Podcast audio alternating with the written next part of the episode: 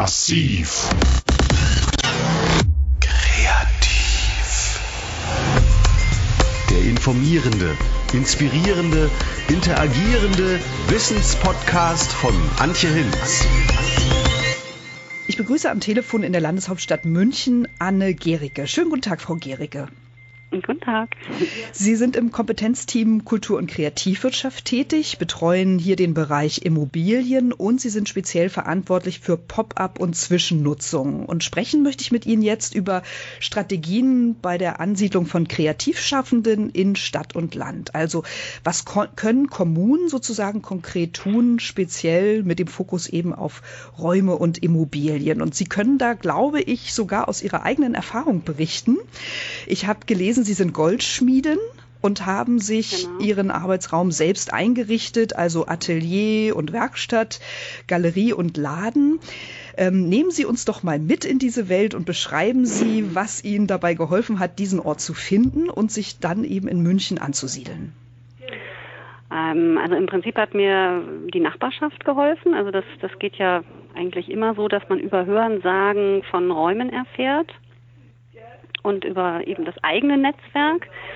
Da ist es ja jetzt schon viele Jahre her. Insofern war das tatsächlich einfach über eine Freundin, die in diesem Haus gewohnt hat und ich äh, auch in der Straße ähm, ansässig bin, auch immer noch. Und so hat sich das, hat sich das ganz simpel, wirklich über Mund-zu-Mund-Propaganda ähm, ergeben. Und in welchem Zustand war dieses Atelier? Mussten Sie viel selbst Hand anlegen? Wie sah das aus anfangs, als Sie eingezogen sind? Ja, das mussten wir tatsächlich. Wir hatten, das ist, wir hatten ja eigentlich auch überhaupt gar nicht geplant, überhaupt einen Laden anzumieten. Das ist ja immer das, wie es dann, wenn es dann passiert, muss man zuschlagen. Wir hatten, also ich habe mir eine ähm, Partnerin noch gesucht. Wir hatten beide wirklich kleine Kinder, so acht und drei Monate alt und ähm, hatten ziemlich viel zu tun. Also wir haben da uns aber, weil wir eben so viel, so unsere zwei kleinen Kinder äh, dabei hatten, haben uns viel Zeit gelassen und haben tatsächlich acht Monate lang da renoviert. Also, also es war jetzt nicht, es ist ein ganz alter Laden, also ich würde sagen einer der ältesten ähm, Läden überhaupt in München, nehme ich an, oder wirklich, nicht einer der ältesten, aber es war einer der ältesten ähm, Lebensmittelläden, so ein richtiger Tante-Emma-Laden, der auch ganz plötzlich raus musste. Ganz tragisch war das damals. Und ähm, es, ist, es ist alt, aber wir haben es eben auch bewusst so in diesem Charme gelassen. Insofern haben wir eigentlich ähm, das wieder hervorgeholt, also bis zu alten Ladenzeichen ähm, oben, von, die man jetzt von außen wieder sieht. Also wir haben all das schöne Alte wieder hervorgeholt, kann man sagen. Also in dem Sinne haben wir renoviert.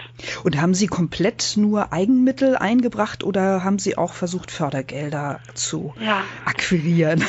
das haben wir tatsächlich versucht. Wir hatten ja am Anfang eben ähm, noch einen Café dabei, weil wir gedacht haben, ähm, das war so ein Lebenstraum von mir, so einen Laden zu haben mit einer mit so einer Mischnutzung, also ein kleines Café plus Galerie und Werkstatt.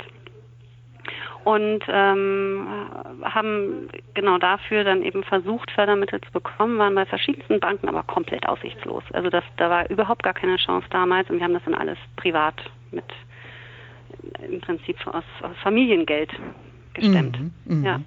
Genau. Dann steigen wir als nächstes mal ein in Ihr Tätigkeitsfeld bei der Landeshauptstadt München, also das Immobilienmanagement für Kreativwirtschaft. Was hören Sie denn sozusagen von anderen Kreativen? Welche konkreten Raum- und Nutzungsbedarfe haben Kreative in München?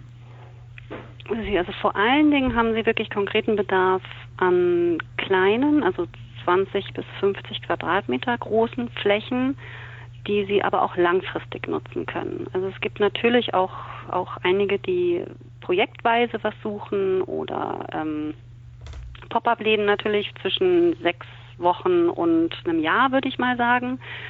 Manch, für manche ist sogar zwei Wochen eine gute Zeit, aber das ist eher weniger. Also wir haben so herausgefunden, so drei Monate, ab drei Monaten wäre wär perfekt.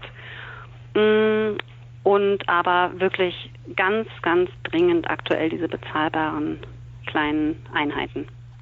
Und ähm, ja, aus welchen Teilmärkten kommen die Kreativen? Also suchen die, sind das Musiker oder Theaterleute? Wo gibt es da Schwerpunkte? Genau, es sind natürlich viele, viele bildende Künstler, klar, viele Designer, Probenräume ganz extrem gesucht. Ähm, Architekten weniger ab und zu. Ähm, muss ich gerade, jetzt habe ich die Statistik leider nicht vor mir liegen, das müsste ich sonst nochmal. Ja, nur so äh, allgemein, genau, genau, genau. Aber also eine Mischung aus Künstlern. Viele, genau. Ja, Probenräume und, und auch so für Filmaufnahmen ist auch gerne gefragt, aber so aus dem Bereich langfristige Räume ist alles die, die Startups, Software Games, ähm, Bereich und bildende Kunst, Design so. Genau. Ja, also ich, ich höre schon raus, es ist wie in Hamburg, die auch München platzt sozusagen aus allen Nähten ja. und der Raumdruck ist sehr groß. Da Auf liegt ja Fall. eigentlich der Gedanke nahe, dass vielleicht der ländliche Raum hier mal so ein bisschen ja. Entlastung bieten könnte. Ähm, Gibt es da schon Kooperationen? Ähm, arbeiten Sie irgendwie mit dem ländlichen Raum zusammen?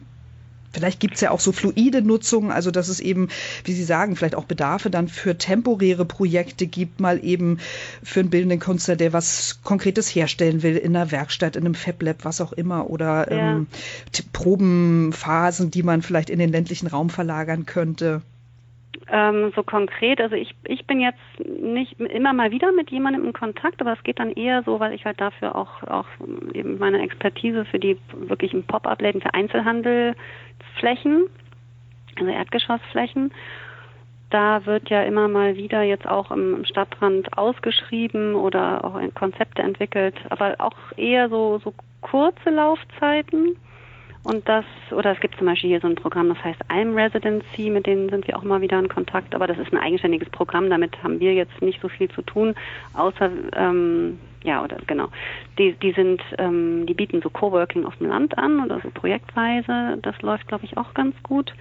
Aber jetzt so darüber hinaus gibt es immer mal wieder Ideen, aber jetzt so ganz konkret angegangen sind wir es noch nicht. Also ich weiß auch von vielen, die auch sowas suchen, aber es ist noch nicht ähm, also eine richtige Zusammenarbeit. Jetzt ich für, kann ich jetzt für mich sagen, ich weiß gar nicht, vielleicht hat der Jürgen Enninger da auch schon ganz andere ähm, ne, Kontakte gemacht, von mhm, denen der Leiter ich gar ihrer, nichts weiß. Ihres Kompetenz. Genau.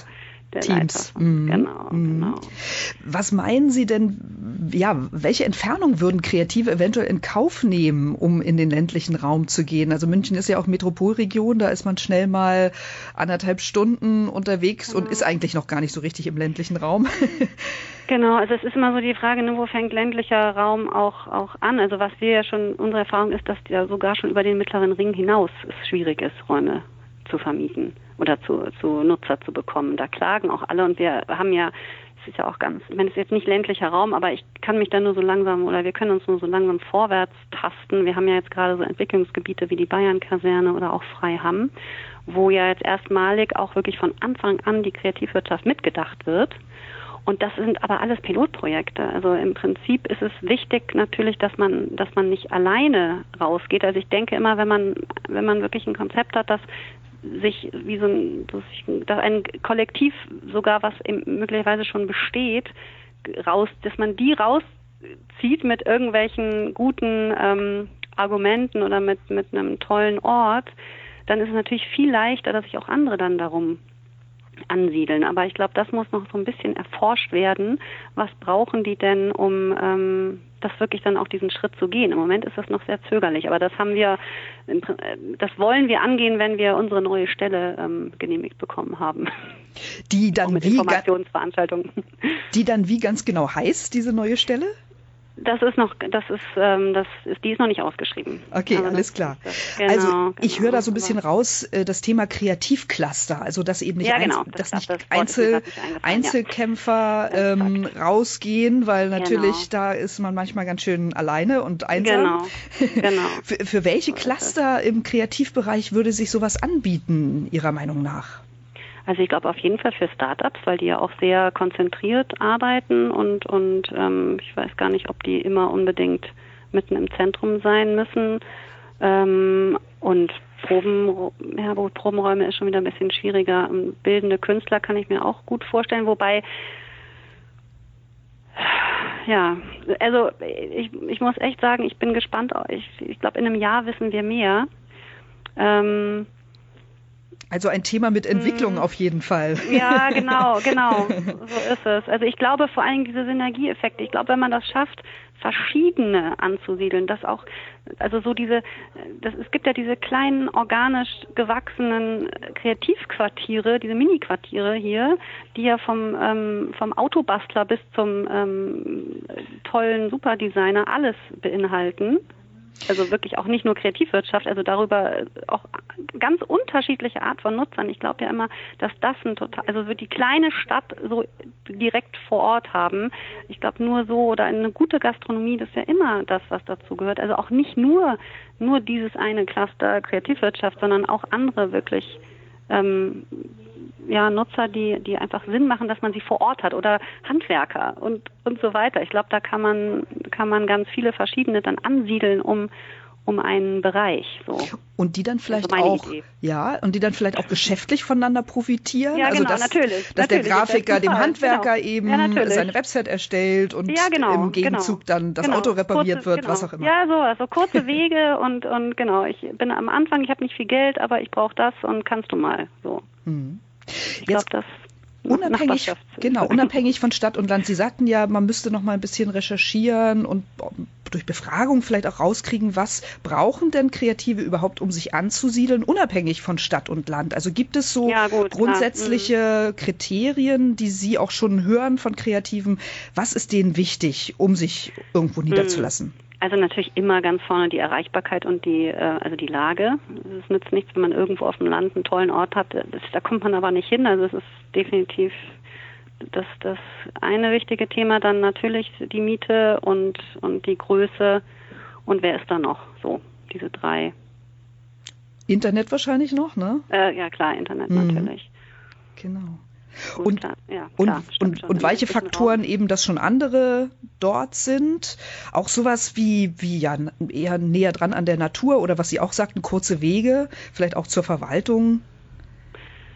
Ja, aber ich glaube, mit den anderen, dass andere schon da sind, ich glaube, das muss gar nicht sein. Ich glaube, man, man kann, ich glaube, es hätten auch manche total Lust auf so eine Pionierarbeit. Könnte ich mir schon vorstellen. Also da gibt es ja wirklich auch große ähm, Netzwerke hier, die auch gemeinsam vielleicht einfach rausgehen. Auch Genossenschaften, die, die ähm, zum Beispiel Benedikt Beuern ist ja gerade ähm, ganz aktuell hier, da hat ein, eine Genossenschaft ein Kloster oder wird es kaufen und die haben auch zwischen so Wohnen und Ateliernutzung, also die haben da richtig so einen, auch einen großen Plan und insofern muss gar nicht unbedingt schon ganz viel da sein, finde ich.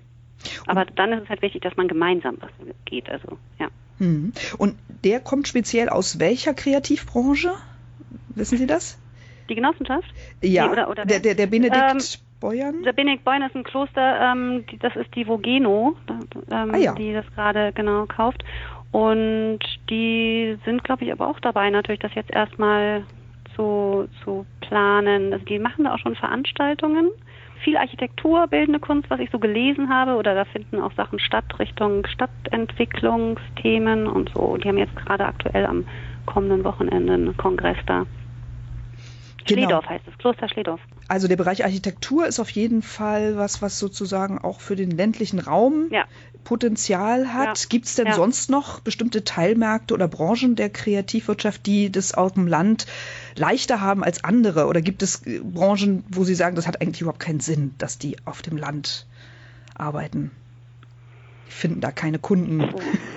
Ja, ja, hm, ich, hm, ich mal alle durchgehen. Also meine bildende Kunst auf jeden Fall, weil man ja auch gerne, würde ich sagen, also viele arbeiten gerne für sich. Handwerk, also ich bin ja selber Goldschmiedin, ich weiß von vielen, die, dass die auch so einen Traum haben, auf dem Land zu arbeiten. Ähm, Designer. Das Problem ist, dass immer alle, ich glaube, für, für alle wäre es irgendwie möglich, aber, aber da muss trotzdem dann irgendwas sein, was halt überzeugt. Also und der Lebensentwurf muss wahrscheinlich auch stimmen, so, ne? Mhm. Ja, eben, genau. Ich, ich finde, man kann das gar nicht so pauschal, pauschal sagen, für die gar nicht. Aber für viele ist es diese, diese Idee, direkt mitten in der Stadt zu sein und sich auszutauschen, auch diesen, natürlich diesen, diesen, diesen Spirit einer Stadt zu haben, ist für viele, glaube ich, ähm, undenkbar, es nicht zu haben.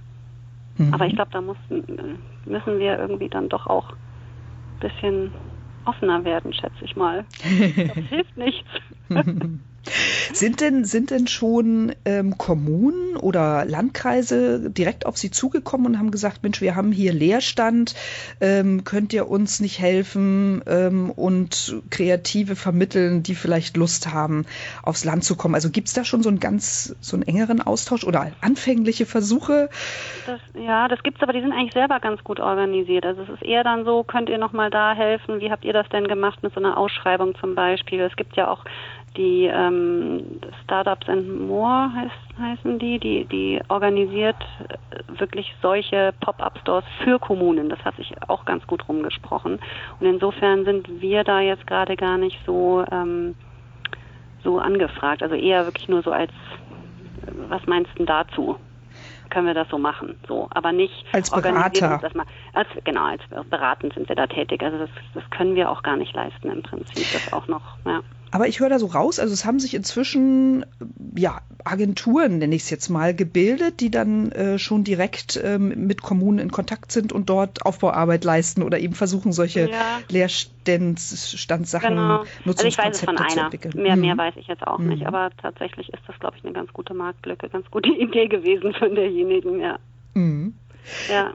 Und eine ganz persönliche Frage, könnten Sie sich vorstellen, denn aufs Land zu gehen oder zumindest ähm, so fluides Arbeiten, dass man sowas vielleicht mal tageweise macht, ja. um sich vielleicht auch ja. ja. kreative Impulse zu holen? Das kann ja, also neben all den harten Faktoren, ja, können ja auch solche Impulse ganz wichtig sein.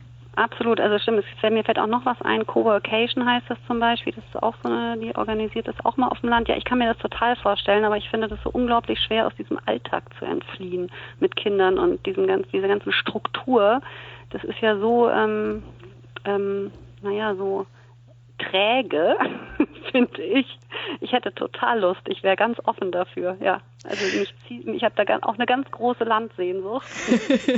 Aber ich, ich, ich komme nicht dazu. Ich weiß nicht, wie ich das organisieren soll. Oder es ist dann, ich schreibe mir dann immer mal wieder solche Termine auf, zum Beispiel von dieser Co-Workation also ähm, ähm, Institution, das finde ich ganz toll, was die machen, aber ich, ich, ich komme aus meinem Alltag nicht raus.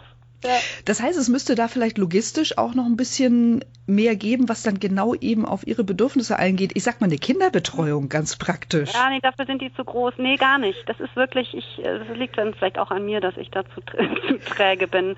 Ich habe einfach zu viel um die Ohren. Also ich habe ja zwei Jobs und zwei genau. Kinder bin noch alleine viel. Also es ist äh, ein bisschen der Wahnsinn, deswegen ganz schwierig. Okay, Aber die Sehnsucht ist da und ich kann es mir vorstellen, ich möchte das auch gerne. Naja, alles zu seiner Zeit. Vielleicht, wenn die Kinder dann ganz äh, eigenständig und groß ja, genau. sind. Genau. Ja, dann, so.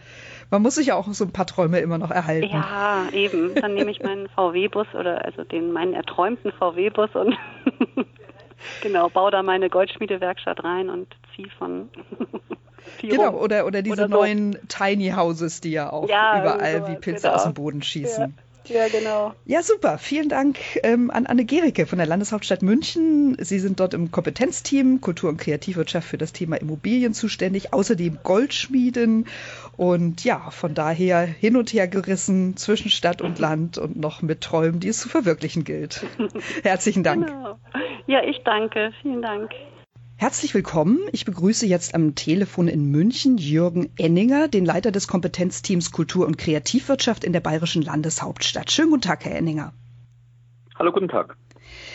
Ich möchte mit Ihnen über Strategien zur Ansiedlung von Kreativschaffenden in Stadt und Land sprechen. Als Leiter des Kompetenzteams Kultur- und Kreativwirtschaft in München haben Sie ja sozusagen ja den Blick auf den Überbau, den ganzheitlichen Ansatz im Blick. Haben Sie in München einen Masterplan etabliert zur Ansiedlung von Kreativen im städtischen und im ländlichen Raum? ich würde es nicht Masterplan zur Ansiedlung nennen. Es ist so, dass wir als ähm, Einrichtung gestartet sind mit der Überschrift, die Arbeits- und Lebensbedingungen der Kultur- und Kreativschaffenden hier am Standort München zu verbessern. Und da geht es jetzt erstmal um, um diejenigen, die eh schon hier sind, weil Kultur- und Kreativwirtschaft in München eine ganz herausragende Bedeutung hat in der Metropolregion München mit 23 Milliarden Euro Bruttowertschöpfung und 120.000 Erwerbstätigen, das sozusagen eine ganz große Rolle ist. Und für die gilt es erst im ersten Schritt mal die Rahmenbedingungen zu verbessern. Und das schafft natürlich automatisch auch attraktivere Rahmenbedingungen für Leute, die sich hier neu niederlassen wollen, vor allen Dingen auch für junge Fachkräfte aus diesen Bereichen, genau. Und ähm, was den Masterplan angeht, ja, der Stadtrat hat tatsächlich in, in einer sehr visionären Entscheidung, wie ich sagen würde, äh, eine Matrix-Organisation in der Verwaltung beschlossen, die die Kulturverwaltung, die Wirtschaftsförderung und die kommunale Liegenschaftsverwaltung in einem Team verbindet äh, unter meiner Leitung. Ähm, und das ist tatsächlich ein sehr, sehr mutiger Schritt gewesen, weil es die Ressourcen äh, bündelt und dadurch auch, ähm, wie, wie so oft, also die Summe ist mehr als die, die Einzelteile, mhm. auch einen echten Mehrwert für Kreative stiften kann. Ja. Mhm. Kommen wir vielleicht mal zu einzelnen Aktionen, Maßnahmen, Kampagnen, die Sie durchführen. Wie mhm. holen Sie Kreative nach München? Was machen Sie da ganz konkret? Ähm, also wir haben ähm, einerseits das Thema Beratung, also jeder kann kostenlos ähm, bei uns sich eine Beratungsleistung holen äh, und es geht dann um, um die wirtschaftliche Ausrichtung, um Akquise, Preisbildung, aber auch um Netzwerke. Also wir versuchen neue, junge Kreative hier, die hier in Standort kommen, in die etablierten Netzwerke reinzubekommen, was uns sehr gut gelingt.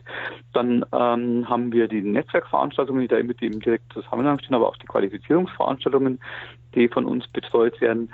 Ähm, wir haben das große Thema der Raumvermittlung und das war Raumvermittlung auf allen Ebenen, also vom Schaufenster am Marienplatz über Design Pop-up Stores auch am Marienplatz bis hin zu längerfristigen Nutzungen. Also eine sehr charmante Zwischennutzung, die wir gerade haben, ist ähm, Old Tiny Will am Elisabethmarkt, ein historischer Markt mitten in Schwabing, wo ähm, ein ähm, Netzwerk äh, junger Mütter, die im Wiedereinstieg in die Freiberuflichkeit ist, auch im Kreativsektor, sich ähm, ein Netzwerk gebaut und da einfach ein, ein, ein Marktpavillon bespielen kann und äh, dann eben die großen Zwischennutzungen wie das Ruffini-Haus oder die alte Akademie, die sogenannte Space, ähm, in der Fußgängerzone, was eine zunächst 1A-Lage ist und was natürlich toll ist, dass wir das Kreativschaffenden zur Verfügung stellen können. Darüber hinaus gibt es noch, also insgesamt haben wir so fünf Dienstleistungspfeiler.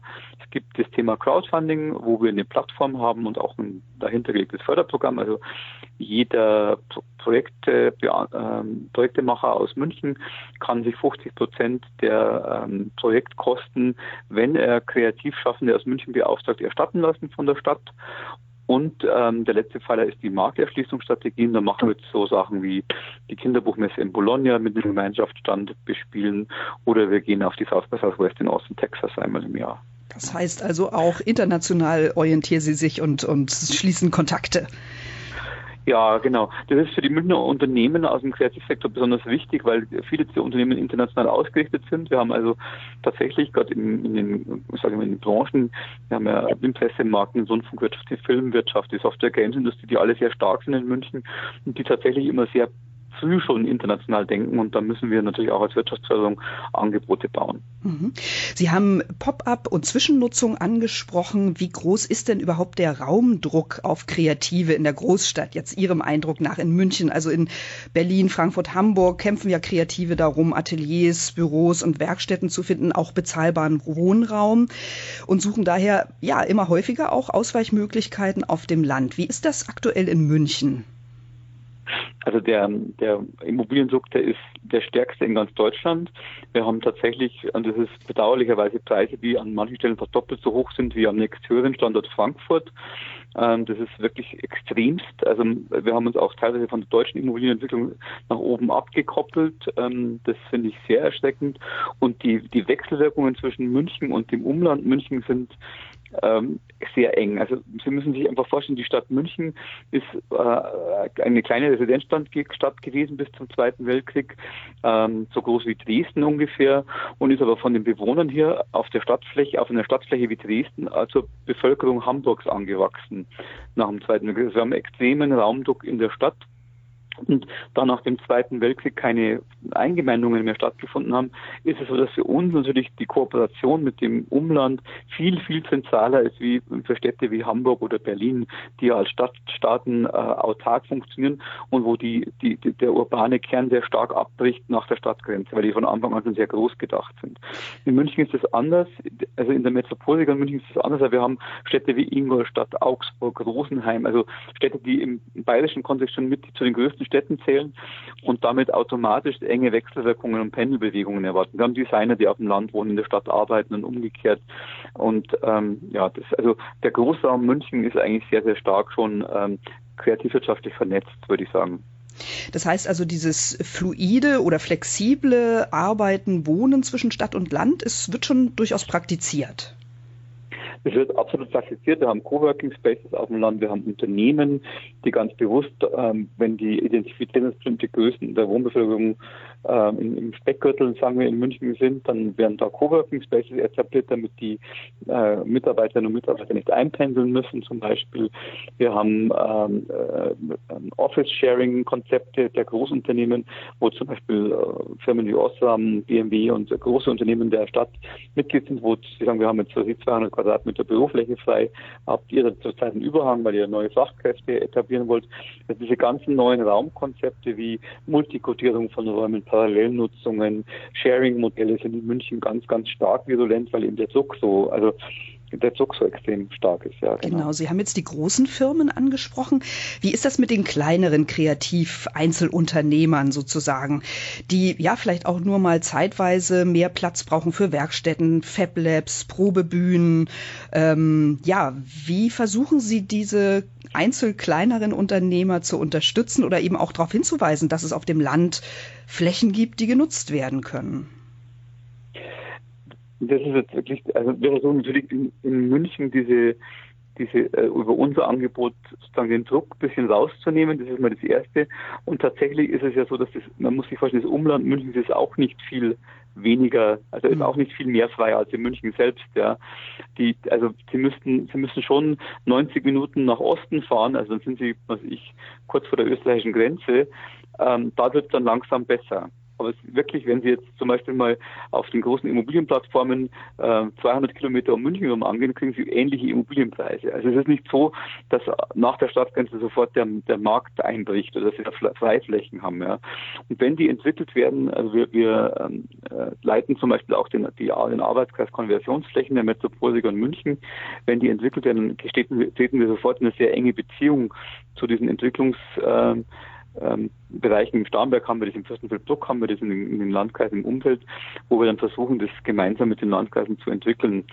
Ähm, das ist so das Thema. Also man, ja, man muss sich wirklich bewusst machen, dass die, die Drachen erst so überhaupt hätten wir dann erst in Franken und dann fährt man aber auch schon drei Stunden mit dem Auto. Ja. Also genau. Und wie muss man sich den praktischen Austausch vorstellen? Also melden Ihnen die Kommunen, die Landkreise sozusagen Leerstand und sagen, Mensch, wir brauchen hier junge, frische, kreative mit tollen Ideen, die vielleicht auch was mit zur Regionalentwicklung beitragen. Ähm, genau, also ähm, melden die Ihnen die Flächen und so kommen Sie in den Austausch oder wie muss man sich das vorstellen? Wie funktioniert das? Also die, die müssen uns die Flächen natürlich nicht melden. Die, wir sind einfach automatisch im Austausch, weil wir in der Metropolregion München und in der Planungsregion München sehr eng zusammenarbeiten. Wir bekommen das dann mit. Und natürlich haben wir dann gemeinsam, entwickeln wir gemeinsam Konzepte. Nur die, also Stand, der Landkreis Starnberg ist zum Beispiel nach diesem ähm, Kreativwirtschaftsindex in Deutschland von, von allen Landkreisen führend. Also die haben eine sehr starke eigene Szene. Die brauchen nicht auch noch Münchner Unternehmen, um mhm. die Räume zu bespielen. Das ist tatsächlich ähm, die große Herausforderung in dieser Situation der allgemeinen Knappheit noch Synergien herzustellen, die für alle befriedigend sind. Ja. Ähm, das, also ich, Proberäume ist ein Thema. Äh, wir haben viele Musikerinnen und Musiker, die tatsächlich im Umland Proberäume finden. Und da sind wir auch sehr dankbar dafür und da sind wir auch in engem Austausch mit den Umlandlandkreisen zu dem Thema. Aber äh, wie gesagt, also uns liegt es auch fern, äh, Räume, die jetzt von den Landkreisen selber entdeckt werden, sofort zu vereinnahmen, weil natürlich die Akteure vor Ort da erstmal einen Anspruch darauf haben, in ihrer Kleinstadt äh, oder so kleine Städte sind ja gar nicht, sind auch die größten Städte Bayerns nach München, die da im Umland sind, ähm, ihren Raum zu bespielen. Das ist wirklich die große Herausforderung, dass die, dass die, wenn sie da eben, wie gesagt, dieses Immobilienplattform das angehen, dass im Großraum München einfach ganz große Raumknappheit herrscht. Mhm. Was tragen denn Kreative überhaupt zur Regionalentwicklung bei? Warum ist es für Kommunen, Land, Land, Landkreise interessant, äh, die, den Fokus auf Kreative zu richten?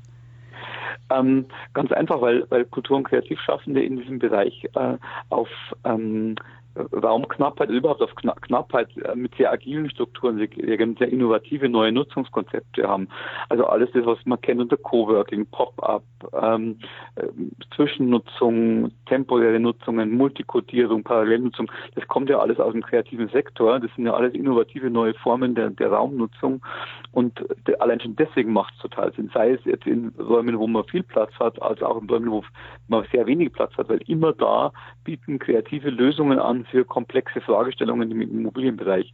Und es wird, also wenn Sie bei unserem Marienplatz diese, diese drei Läden anschauen, wird es total augenscheinlich, wie viele Labels sich da, äh, Modelabels sich da so einen Laden teilen, wie die im Wechsel diesen Laden bespielen, wie unterschiedlichste Nutzungsformen vom, vom Workshop über ähm, Kneipennutzung und so weiter da mit, mit reinschwingen. Also es ist wirklich ein sehr spannender Prozess. Und deswegen kann ich nur alle ermutigen, da Kreative mehr in diesen Raumkonzeptentwicklung mit einzubeziehen. Genau, Sie, Sie erwähnen solche gemischten Nutzungskonzepte. Ist es so Ihrer mhm. Erfahrung nach, dass Coworking Spaces eher von jüngeren Kreativen genutzt werden oder ist das gar nicht so? Ist das, ein, ist das was für alle Altersgruppen?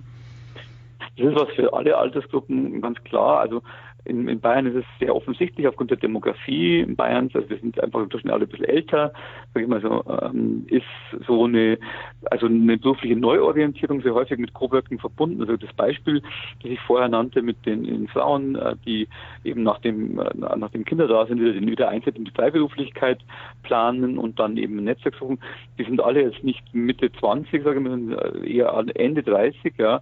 Und das ist tatsächlich so ein Thema, das uns immer mehr, äh, also das immer mehr deutlicher wird, wie können wir den beruflichen Wiedereinstieg äh, begleiten, auch von Männern, die eine Zeit lang eben, auch, äh, sei es eben familiär oder sei es auch gesundheitlich ausgestiegen sind, wie kommen die wieder rein? Und deswegen ist es auch interessant zu beobachten, dass in diesen Coworking-Bereichen eben nicht nur die sogenannten jungen Kreativen sind, sondern auch ähm, viele ähm, in meinem Alter, sagen wir ja. Ich bin mhm. jetzt um die 50.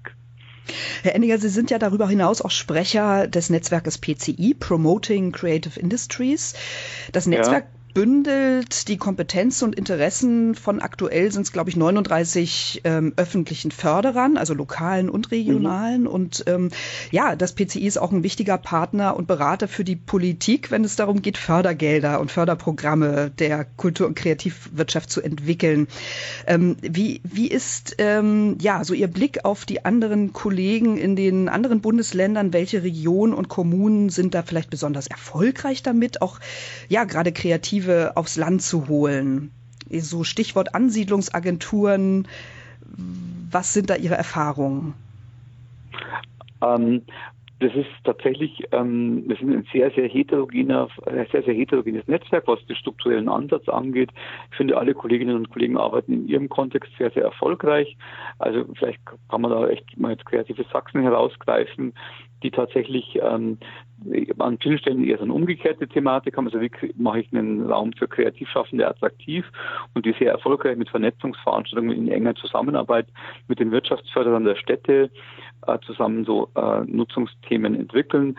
Aber natürlich auch gerade das Nordrhein-Westfalen ist vielleicht auch herauszugreifen als Region, die ja auch an verschiedensten Stellen ähm, also in Düsseldorf das Thema äh, Zwischennutzung oder Raumnutzung für Kultur- und Kreativschaffende ähm, bearbeitet, ähnlich wie wir, und da auch sehr erfolgreich agiert. Ja. Also das mhm. ist jetzt, dass die, dass die Attraktivität von Standorten angeht, sehr spannend.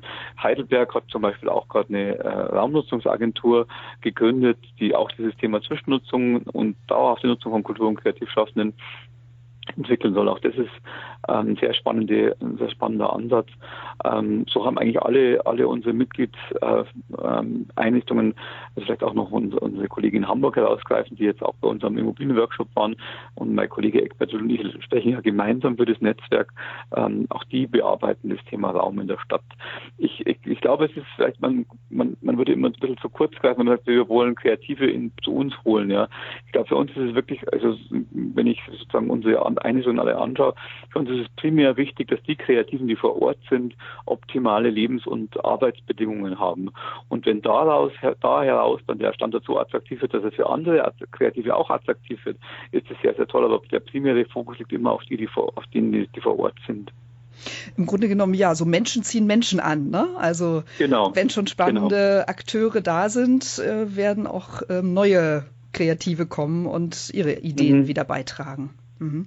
Gibt es denn genau. konkrete Handlungsempfehlungen, die Sie auch Ländern oder Kommunen aussprechen, ja, wie sie Kreativschaffende zu sich holen können. Also welche Weichen und Fahrtenfaktoren gibt es da sozusagen, die Kreative unbedingt brauchen, um sich eben gerne anzusiedeln? Ja, also das ganz große politische Thema ist Offenheit, Toleranz. Ähm, das sind, das hat jetzt da auch der Creative City Index wieder mal festgehalten, dass ähm, ein ganz zentraler äh, Schwerpunkt dieses Themas, wie ist denn die Atmosphäre einer Stadt?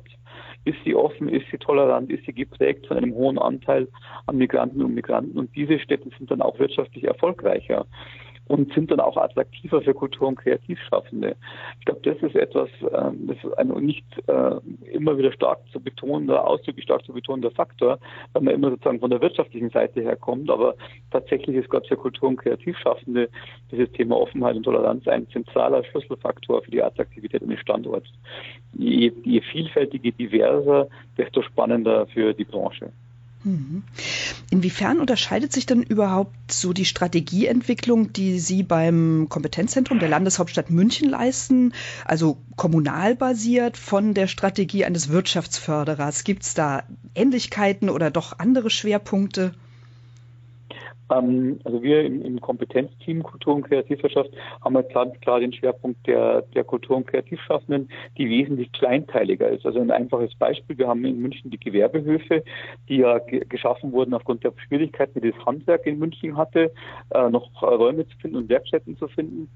Ähm, und die haben, wir sind einfach noch eins drunter und von den Raumbedarfen her noch ein, eins unter dem Handwerk. Und da muss man sich sehr sehr, sehr stark auf diese anderen Größenordnungen einlassen. Ich glaube, das ist die Hauptherausforderung, Hauptherausforderung für den klassischen Wirtschaftsförderer, der immer sehr in, sagen wir, 50 bis 200 Mann Fraubetrieben denkt. Ähm, unsere Branche ist dann doch kleinteiliger und das ist das, was man eben so als ähm, sehr mühsame Arbeit erlebt, so diese kleinteiligen äh, Vermittlungen von Raum von 25 bis 50 Quadratmetern für äh, ein, zwei, drei, vier äh, Menschen, Firmen, das ist, äh, glaube ich, schon schwierig und das bedarf einer extremen Umstellung eines klassischen Wirtschaftsförderers, ja, mhm. weil der immer in, in Masse rechnet. Wie gehen Sie denn da in der Kommunikation vor? Also wie treten Sie mit Ihren Klienten, äh, Kunden, den Kreativen in Kontakt? Welche Werbekampagnen im weitesten Sinne entwickeln Sie? Also wir ähm, müssen tatsächlich gar nicht so viel Werbung machen, weil wir eine sehr, sehr hohe Nachfrage nach Beratungen im Kompetenzteam haben. Wir haben, äh, wir sind auf 300 Beratungen im Jahr ausgelegt, machen aktuell 900. Also das ist wirklich eine extrem starke Nachfrage und ähm, haben natürlich Veranstaltungen zum Thema Gründung, äh, Gründungen und so, äh, wo wir oder Crowdfunding, wo wir immer wieder unsere Angebote vorstellen aber wir, wir bewerben jetzt nicht in einer Art und Weise, die jetzt aggressiv über Anzeigen oder so, sondern wir versuchen einfach in den Netzwerken unsere Arbeit vorzustellen und durch Mundpropaganda dieses Beratungsangebot zu vervielfältigen. Aber das passiert praktisch von selbst. Ja. Und ähm, inwiefern arbeiten Sie da auch mit Wirtschaftsförderern zusammen oder ist ganz klar, Sie betreuen sozusagen diesen Bereich Kultur- und Kreativwirtschaft und die Wirtschaftsförderer machen ja ganz andere Branchen, die Sie ähm, im Auge haben? Wir sind ja Teil der Wirtschaftsförderung. Also wir, okay. sind ja, mhm. äh, also wir sind ja sozusagen Teil der Kulturförderung, Teil der Wirtschaftsförderung und Teil der kommunalen Liegenschaftsverwaltung, weil wir diese Matrix in der Verwaltung sind. Also wir sind sozusagen eine Branchenförderung innerhalb der ähm, innerhalb der Wirtschaftsförderung der Stadt, sind eine ähm, Spartenförderung im, innerhalb der Kulturförderung der Stadt und sind eine spezifische Raumnutzungsförderung für in, innerhalb der Liegenschaftsverwaltung der Stadt. Also das, ist, das wir dringen da immer sozusagen rein und arbeiten deswegen natürlich mit den Kolleginnen und Kollegen aus diesen zwei Bereichen automatisch zusammen und sind im Übrigen auch im, Bereich der Wirtschaftsförderer für, ähm, für die, in der Metropolregion München vernetzt.